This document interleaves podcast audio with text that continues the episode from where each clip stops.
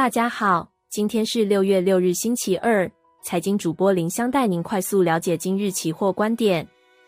面对昨晚美股四大指数的回跌，台指企业盘及今日开盘呈现相对抗跌，资金持续以轮动的方式保持活力。今日朝向观光、汽车及半导体为首，指数仍未摆脱在五日线上方，K D 高档钝化，以上升趋势线为中轴摆荡。而今日指数开低走高，再创近期高点。不过，也就是在创高的同时，隐约秀出强中带弱的讯息。除台指期虽涨，但收在趋势线下方，而现货创高下成交量明显萎缩，有高档背离现象。指数想继续推升，量能上需够迅速价涨量增的关系。再包含部分涨多个股回跌幅度大，甚至跌停，强势股转弱逢高调节，显示主力做手心态及下跌家数多于上涨家数等等，皆有松动迹象。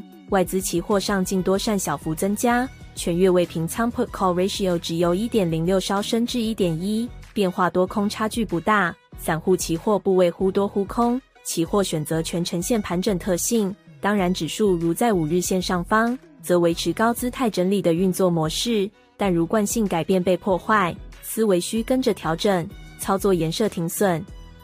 以上资讯仅供参考，投资人应独立判断。审慎评估并自负投资风险。谢谢收看，下次见，拜拜。